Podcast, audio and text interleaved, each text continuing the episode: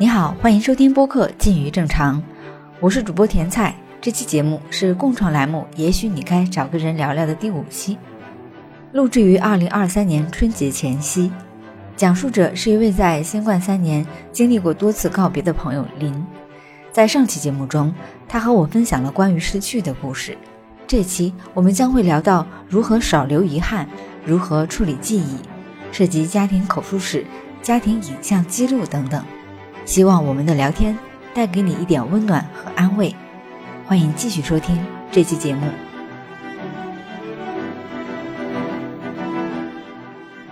就是刚才说到减少遗憾，其实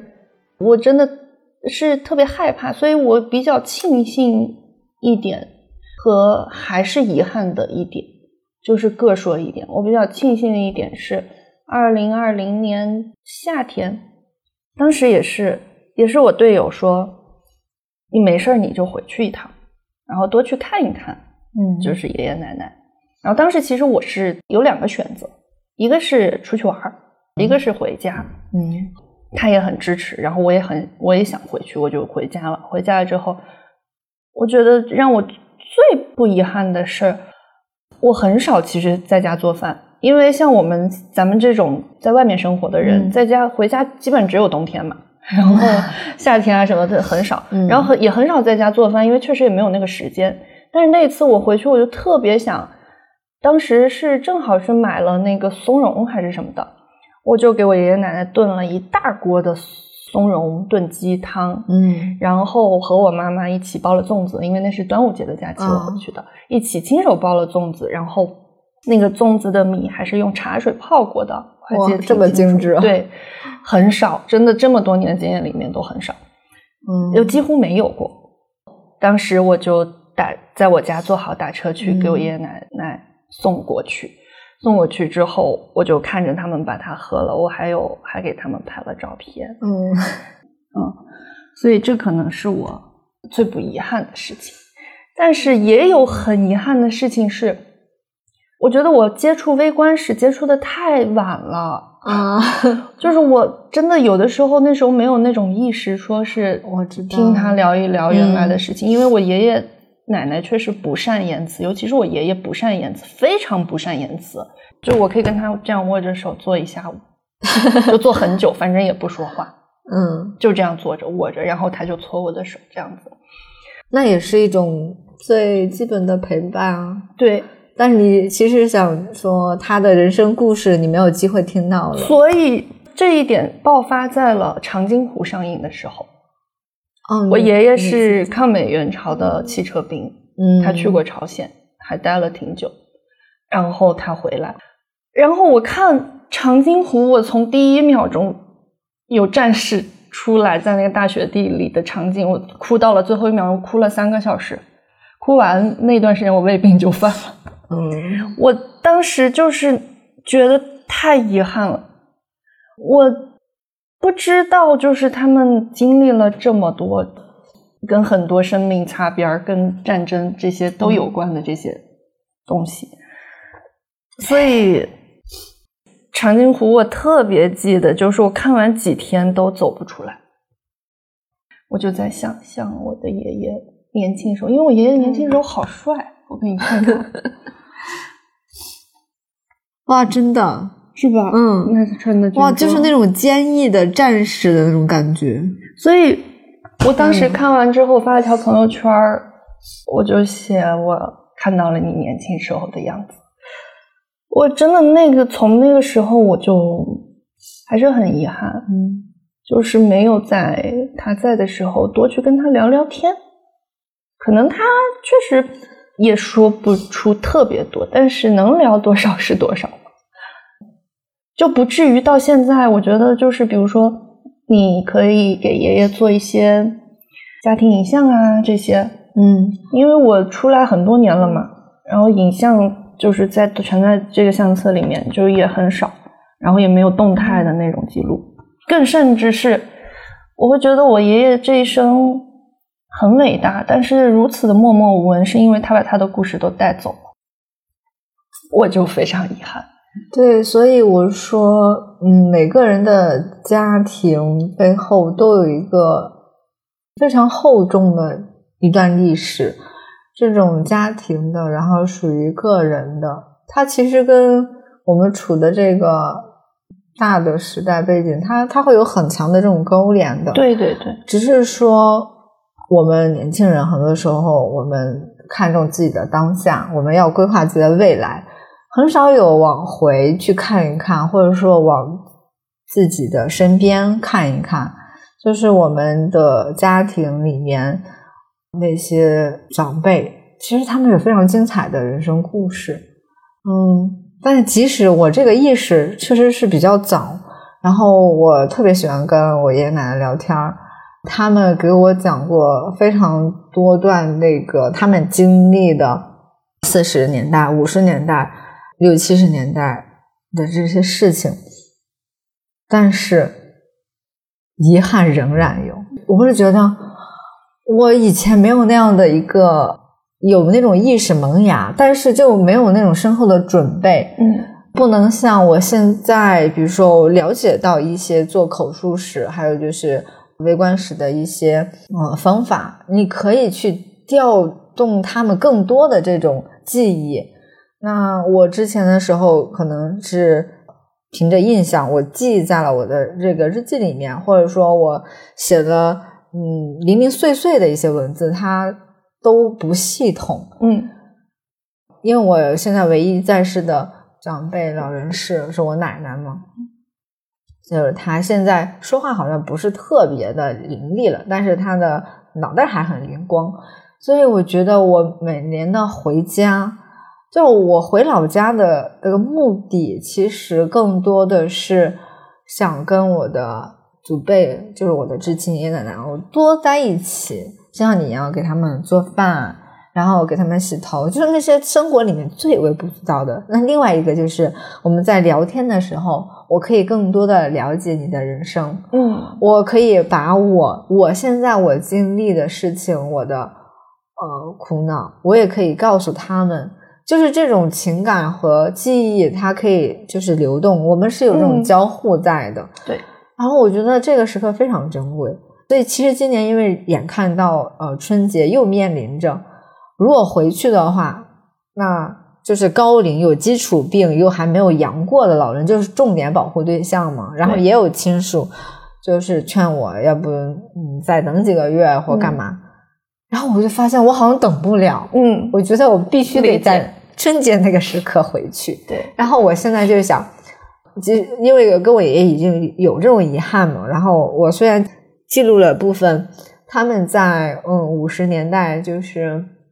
那时国家不是要号召去开发大东北吗，嗯，就是去开荒的那部分青年里面就有他们两个，嗯，他们两个就是相当于他们的是有十年的青春就奉献在了东北，嗯，就是在现在。的网红城市鹤岗那边，嗯，在北边就是罗北那边，就集齐了北京、天津、河北、山东好几地的这种青年，那就他们两个。嗯，这段故事他们先先后后都给我讲过，但是他们又发生了很多的变故，然后又回重新回到了山东，这也决定了我现在是山东人，而不是东北人。对我就觉得。他们那段故事其实有很多精彩的，但是当时没有特别的挖掘出来。我就特别想，我想给我奶奶去做更多的这种的啊记录交流。对，包括因为我奶奶她嗯生活半不成半不能自理哈，嗯，已经二十多年了，嗯，但是她非常的乐观，她对人生她其实是比较通透的。我觉得。他只是缺少了像是那个杨本芬，他写秋园，他缺少了就是他那支笔，因为他已经拿不起笔。但是，我我我觉得他的呃日常生活，他非常有限的行动能力不是没有意义的。我想，嗯，就是把他现在的这种呃生活状态啊等等记录下来，做一个自己的记录短片。因为我也我没有给他做成记录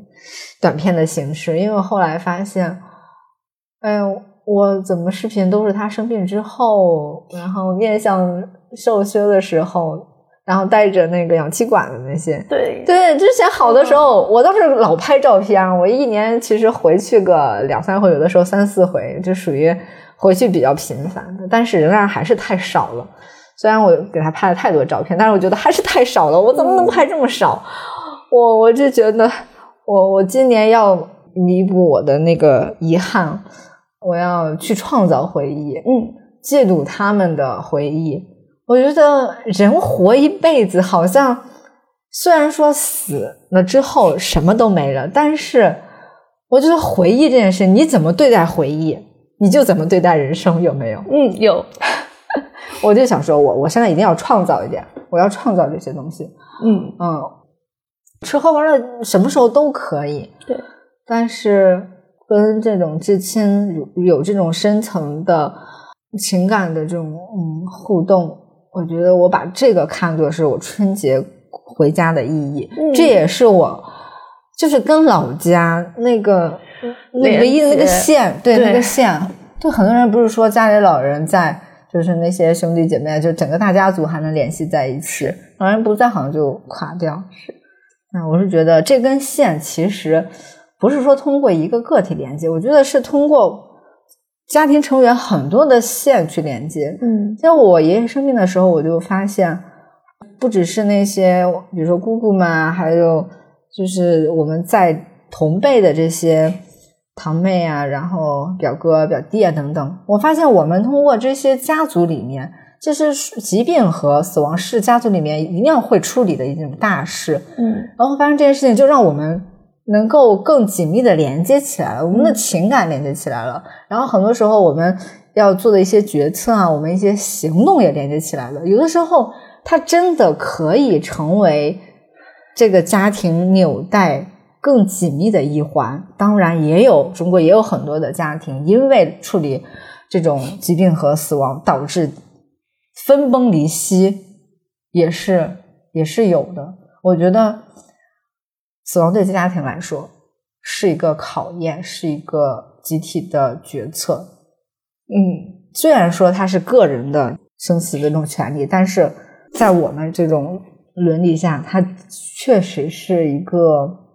考验家庭系统里面的一个重重大的一个议题吧。嗯，嗯，是。而且确实像你说的，就是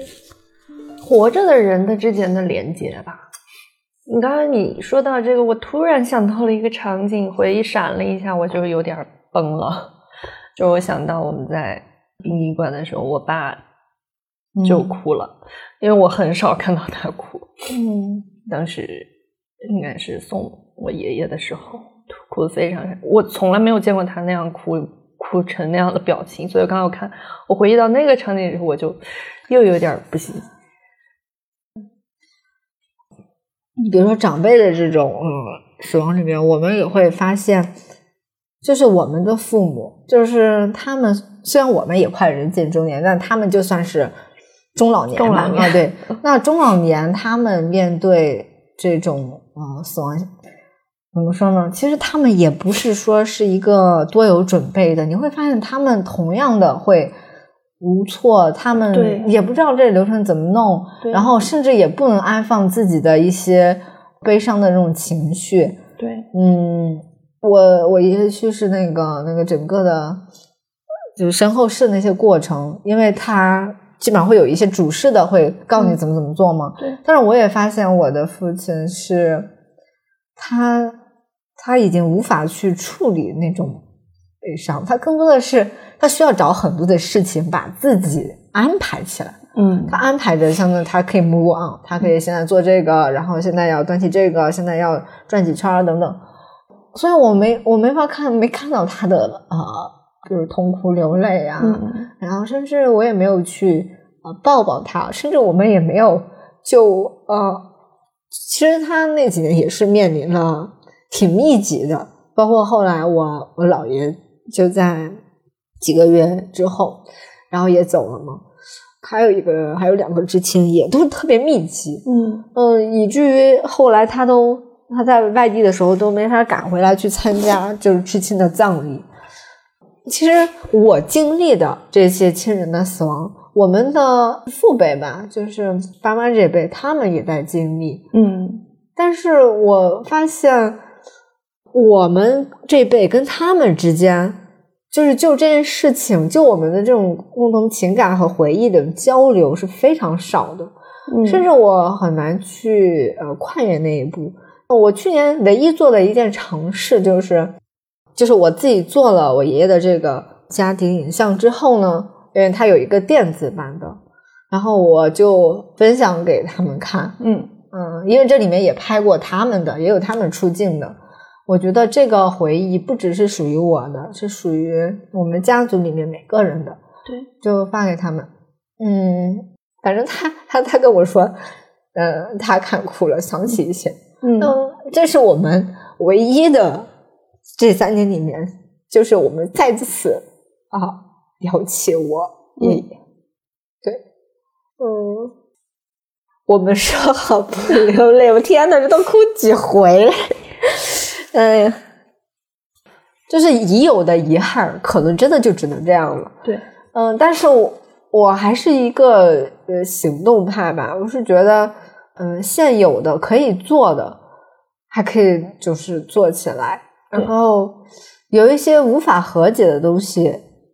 那那可以先搁置，但是有一些可以再跨出一步的东西，我我还是愿意去尝试这种努力，嗯。因为我的原生家庭也没有也没有那么的和谐美满，嗯。嗯，但是我是觉得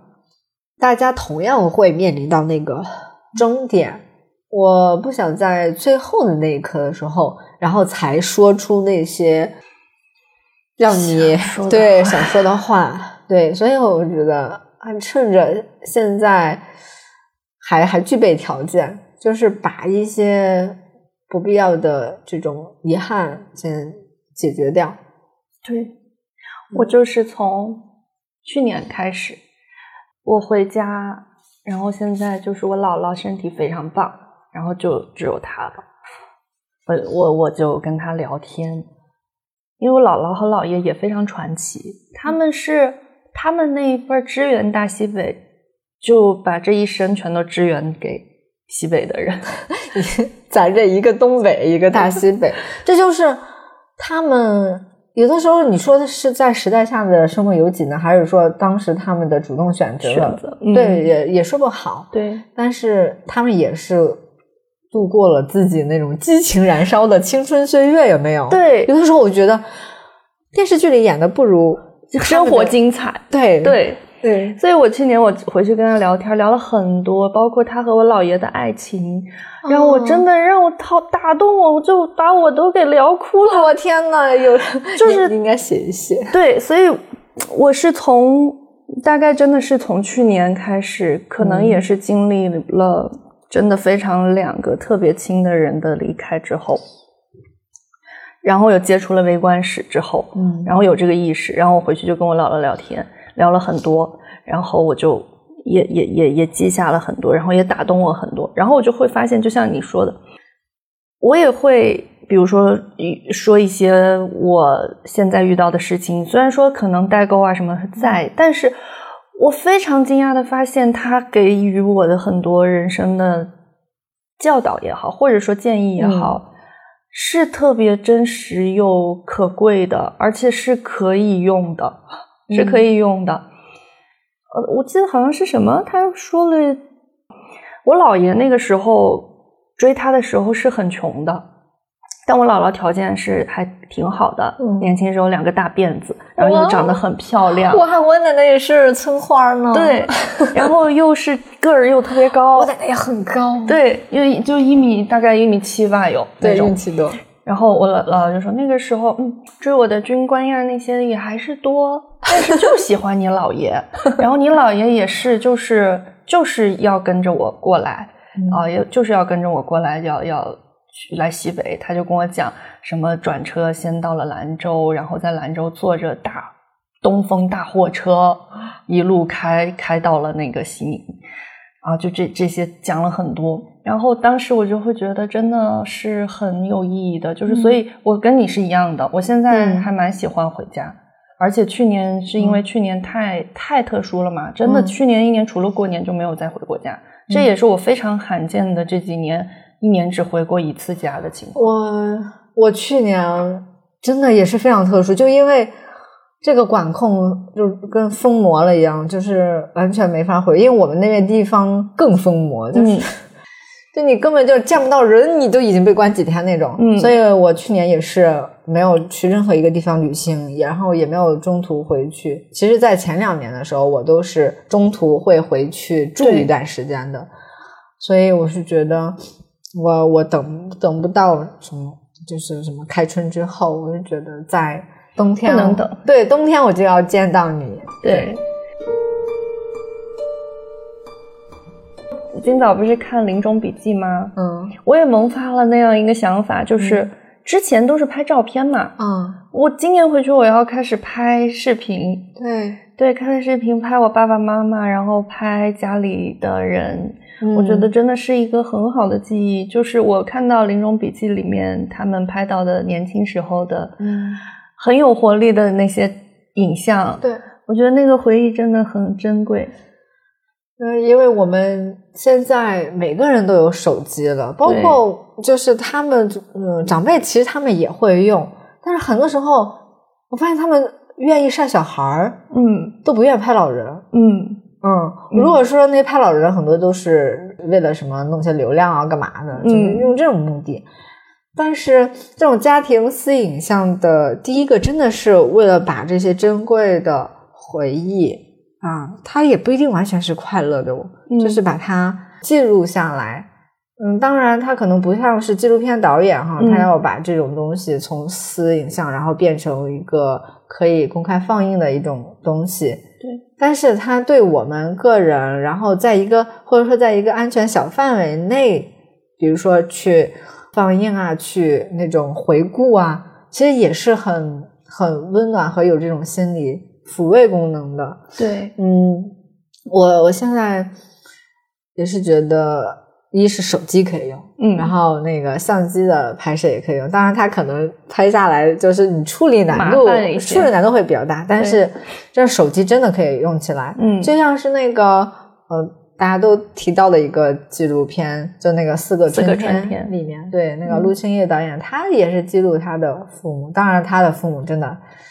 太文艺了哈，在小县城里面一对文艺老年。对，就他们的生活，但是那里面也处理了白发人送黑发人他姐姐的疾病和死亡，但是你就会发现，人走了，但是春天还会来，嗯。花还会开，老人他其实把悲伤放到心底，对他们仍然有音乐的陪伴，然后仍然会去爬山，去那个唱歌，对，去唱歌，但是好很长一段时间他们没有唱歌了哈，好像啊过了两三年他们才又开始唱歌。他肯定是也是需要这种时间去平复这种失去，对对。但是日常生活那些快乐的东西，包括像音乐，他还会在他身边，然后还会陪伴他更远。嗯，所以那个影片，他已经不单纯是说他自己拍自己爸妈了。我觉得我们在那个这一对老人身上，其实是就看到了某种嗯、呃理想的这种家庭和理想的这种老年，然后甚至也想把自己投射过去，因为我们自己很难说，就是我们最后跟你走到一起的这两个人，能不能像那样的去把日子过得那么的具有滋体有味，对，有嗯滋味。对他们的那种富足是精神世界的那种对。富足，所以他也给到了一些不只是家庭氛围或者是底气吧，因为他的两个儿子其实都挺优秀的，嗯。嗯，那种优秀其实怎么说呢？是世俗里面的优秀嘛，也不一定，因为他们也也也也有很多就是看起来像是走弯路那样子，但是呢，我觉得他给了他们充分的这种自由选择的这种空间。因为我后来还组织过一次活动嘛，嗯反正我第一次看的时候还是那个哭过的，就是在大姐走的时候，因为我觉得我带入进去，我觉得挺难接受的，因为前面都太好了。对，就而且大姐那么活泼，嗯，对，就从我们自己的那种、那种、那种推推演里面哈，嗯。会觉得一个快乐的人，他不应该那么早的陷入那种特别痛苦的疾病，因为就会觉得快乐的人应该会身体好一些。嗯，嗯，对，所以疾病和死神找上人找上门来的时候，不看你具体是什么样的这个状态，对他也不在乎我们亲属有没有准备好，嗯，只是说我们的这种心理建设哈，可能通过我们平时平时的一些，就是我们怎么看待我们现在的生活吧，嗯，就是这些，其实也是一种心理建设。如果你平时都没什么情感的维系，或者说把关系弄得更糟等等的，我相信当某一些面对这种冲突、这种死亡的时候，你那种无措、惊慌、恐惧会更放大。嗯，但是如果说，就是我们在呃日常的这种生活里面，就是扎扎实实的，就是把今天也当做是我们可能可以永生一样。对，哎，说说不定，嗯，说不定我们真的可以把死亡这件事情看看看淡一点点吧。嗯，嗯我看《四个春天》，我印象最深刻的一点，不知道能不能播，是我发现，包括就是《临终笔记》也是一样的。嗯我发现，当人真真实实面对过死亡的时候，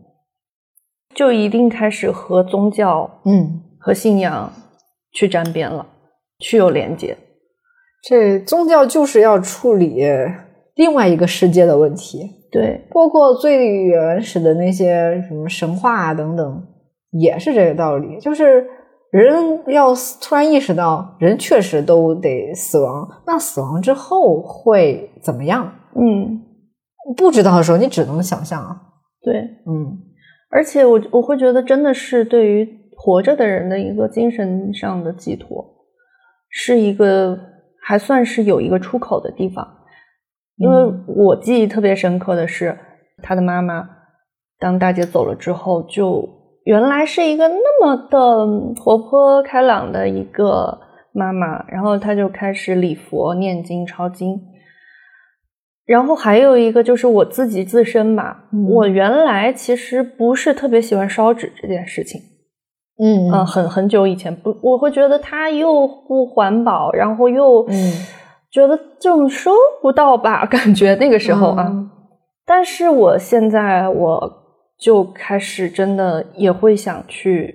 寺庙去做一些祈祷，就不是说是去祈愿啊，就是嗯要许个愿啥的，就是去祈祷一下平安或者什么的。就是嗯。当真正你没有办法遇见那些特别不确定的东西了之后，就有一些这种精神上的寄托，会让你觉得会安心一些。包括你说的这个烧纸问题，嗯就在中元节的时候，嗯我当时跟另外一个朋友录了一期，哎，他也专门提过这个烧纸的这种问题。就是烧纸，它这个这些仪式、这些动作，包括呢把火焰，然后把那指挥，然后它就是他他飞升，对飞升这种动态还挺重要的，是它是可以把讯息传递对传递上去的。对然后相当于是你可以跟那个往生的人，哎，又建立起了某种的对联系。对所以你看现在那些电子的那种什么献花什么，嗯它缺少一些你参与的动作。对，也缺少一些就是真正有流动的部分吧。哎，对，有。就比如说一盆火，然后你去烧纸，然后嗯我们那边有一个说法，就是当这这这个纸，然后嗯它烧起来了之后，变成那个红灰的时候，红红的那种灰的时候，它飘起来，就是那边的人收到了。啊，嗯，然后嗯。反正也是这些年经历了很多这事情，然后就后来就有这样的经验了嘛。嗯。所以这一次就是他们在烧纸的时候，当飘起来的时候，我就说：“哎，收到了，收到了。”然后我就会发现身边人都很开心。嗯，嗯，对，所以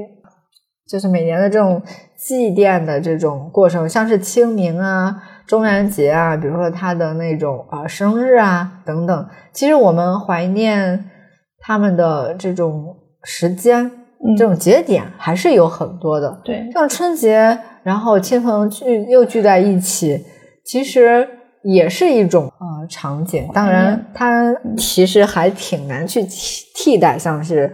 就是我们传统节日里面，像清明和那个就是七月十五中元节这种日子，它就是专门的去，你可以跟它再建立某种联系的。对，所以我我现在遇到这两个节日，即使我没有在老家，我当天也是非常的虔诚。我觉得那一天嗯就就会非常的沉静，就会让自己不去做一些嗯过于欢乐娱乐的事情。对，对，因为我欢乐的时间还有很多。很多，对，我觉得那一天是希望，比如说看看照片啊，呃，有的时候会写点东西，对，嗯我想就通过那些时间啊、然后跟他们再次建立一种联系。有的时候还会做一些他们之前也会做的食物，对，就是日常里面有很多我们可以再跟他们建立联系的。对，对，它它也不影响当天我们正常的那个过日子。那那天 不是一个会让你重新悲伤的时候，我觉得是让你再回忆起温馨的日常的时间。就像那个电影漫画叫啥名字我忘了，就是说真正的死去不是死去的那一刻，是你遗忘的那一刻嘛？莎莎啥啥来着，Remember Me 那个，对对对对对，就是那个弹着吉墨西哥他的小孩儿，对那个对，对，墨西哥人对死亡这个挺挺厉害，他们对死亡的一些东西，就是说可能就会说跑偏了，因为他还渗透到他的一些文学里面。嗯嗯，人家真的就完全不怕死。是，嗯所以我也会觉得就是一定要，我是这样告诉自己的，就是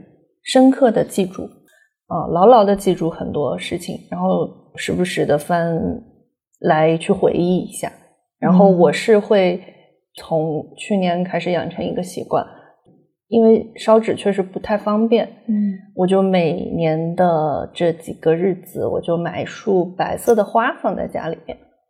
然后呢，今年就是我把那个花放在了朝向我家的方向，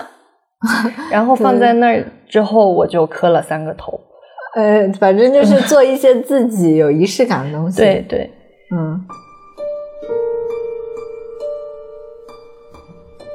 就去年年底的时候，那段时间是在在医院的时候，在医院看护老人、看护病人的时候，我有一天晚上真的是睡不着，彻夜难眠。嗯然后我就在我就在想一件事情，之前也有想过，但是那天就更加的去深刻的去想象说，是人是不是真的有灵魂这件事情。嗯然后我就在想，我还是相信有会有灵魂，也会想，如果有一天我走了，我的灵魂飘在哪儿，看看是不是能有这样的感觉。然后我就在想，哦，那如果人是有灵魂的话，可能我我我爱的人现在就在哪个地方在看着我，或者怎么样，就是那种特别的希望和他们的某种部分产生一个链接的那种感觉。而且我我个人会觉得，冥冥之中真的会有一些链接吧，因为你还挺神奇的，在一些相对来说比较特殊的一些日子里，感受到了某种某种照拂。对，所以我宁愿相信人是有灵魂的，而且我确实非常相信人肯定是有灵魂的。我也是无神论者 显示证明。对，嗯但是确实就是在那种那种心情下面，是真的是特别希望有这样子的，还有这样子未知的，我们很多未知的这这种东西存在。所以即使肉身不在了，然后希望灵魂也会在什么一个地方可以再相遇吧。对，而且我就会觉得人是有灵魂的，所以他们知道我有没有忘记他们。嗯这件事情让我也觉得挺有安慰的吧。我会，我真的会经常梦见我爷爷奶奶，就是嗯到现在，我发现我梦见他们的时候，那个场景都非常的奇幻，都不是悲伤的。嗯我有一次梦见他俩，就像是那个《怦然心动》那个电影里面，不是那两个 在树上，对，在树上，嗯而且那个树呢，长得就有点像是那个《三生三世 十里桃花》里面那种树。哇塞！我说你们俩在这干啥呢？演什么古偶言情？然后我在里面还调侃他俩。然后我那时候我爷爷和奶奶就在那个花树上面这样这样这样这样倚着，然后我就在下面，然后我就跟他们打招呼，我说你们干什干什么呢？对，好美好啊！我觉得，对他们在我梦里还在秀恩爱，我真是受不了。哎说不定真的就是在那样一个地方。真好哇，挺好的啊！虽然中间中间还是忍不住哭了几遭，但是我们 嗯对我们最后还是是不希望人生美好的。嗯嗯还是希望我们能喜欢生活。嗯所以我带了一个小文，这个小文其实是我去年写的，你要读吗？读一个吧。可以。因为我想，我们今天的这话题虽然中间还是有一些就悲伤的部分，还是能以爱和 快乐吧嗯结尾吧。所以我当时写这篇文章就是叫做“我喜欢生活”，嗯它是一个动词。我喜欢生活，它是一个动词。我喜欢生活，这个生活是一个动词。比如戴着橡胶手套剥花生的壳，壳子裂开，脆生生的响，像冬天的木柴在火炉中噼里噼里的燃烧炸开。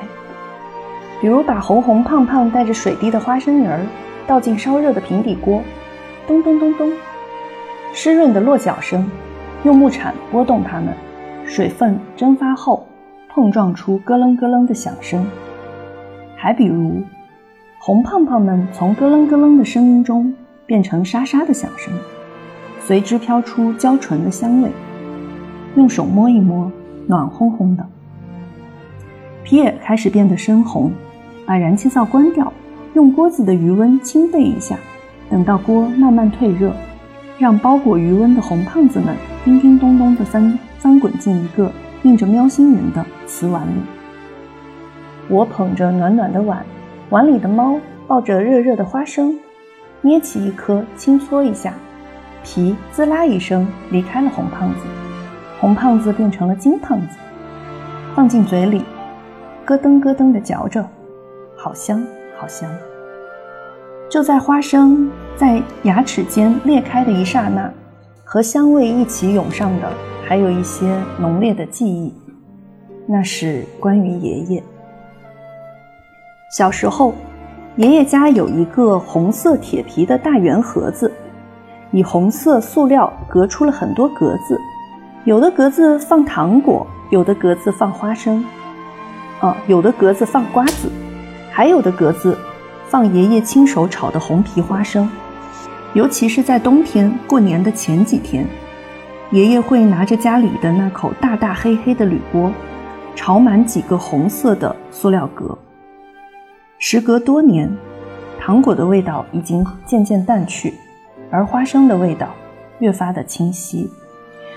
就是这样简简单单的翻炒，好像也算是一种习惯的传承和延续。想到这儿，微紧的心间微微一颤，这样的联系真好。这是我喜欢生活的缘由。本来包花生是为了熬一锅浓浓甜甜的花生汤。结果思绪就跟着这花生飘啊飘，它用它短短的一生串起了我生命中永隔的轻叹，而明天早上，腾着热气的花生汤，也不止于浓浓甜甜。当时确实是在剥花生，是刚刚土里摘出来的花生，然后再卖，然后就买了一点。嗯然后拿回家，拿回家之后呢，把它晾干了之后，我有一天，那那段时间是刚从福建回来，就喝到了那个福建的花生汤，我觉得好好喝呀。那我说我那自己做一下，我的目的是这个。嗯结果我剥着剥着，然后当我把它剥完之后，放进锅里开始炒，那个香味，